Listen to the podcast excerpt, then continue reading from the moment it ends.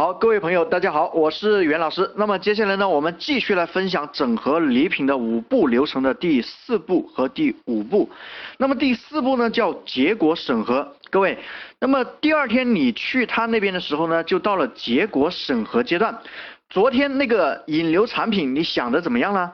锁客方案你想过没有啊？各位，那他可能会说，哎呀，我想了一夜都没想出来，或者呢，他会说，我想了一个出来，你帮我看一下怎么样？各位，那这个时候呢，你就给啊给他做点评，那这个肯定不行的，对吧？对比我们讲的那个呢，差远了。你自己感觉有吸引力吗？那他就会讲。啊，那你帮我看看吧，是吧？那或者说，呃，你给我帮帮忙来想一个，对吧？你说这个呢，我也没有时间，要不这样吧，我跟你也聊得来，我回去帮你想想好不好？这样呢，你又回去了。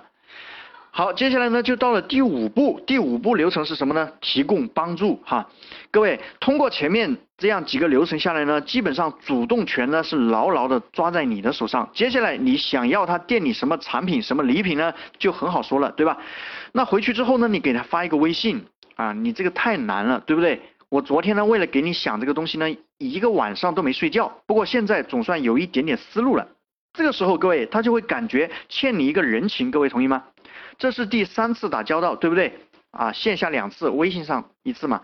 那这个时候呢，你们已经是很熟了。接下来呢，你就约个时间哈，约个时间，我们详聊一下。那么再过去见面的时候是第几次了？第四次了，对吧？你们已经是很熟了。这一次呢，他就要请你吃饭了，各位。那但是呢，你可以跟他讲，你说现在啊，你现在别请，等我们合作好了以后呢，咱们再吃饭。这样呢，他就又欠了你一个人情。这个时候，你就可以顺理成章的呢，给他包装出引流产品出来了。这就是你已经整合了他的礼品，对不对，各位？那么你是用买客户思维来整合，还是用单品消费卡整合，或者用这个专区消费卡整合呢？那就是你们之间啊这个商议的事情了。各位，那么以上呢就是整个啊一个整合礼品的基本流程哈。这里呢，各位一定要记住一点，你最终的结果不是去向对方要东西，而是呢对方求着你啊帮他来包装引流产品，是对方来求你，这样呢你始终占据主导权。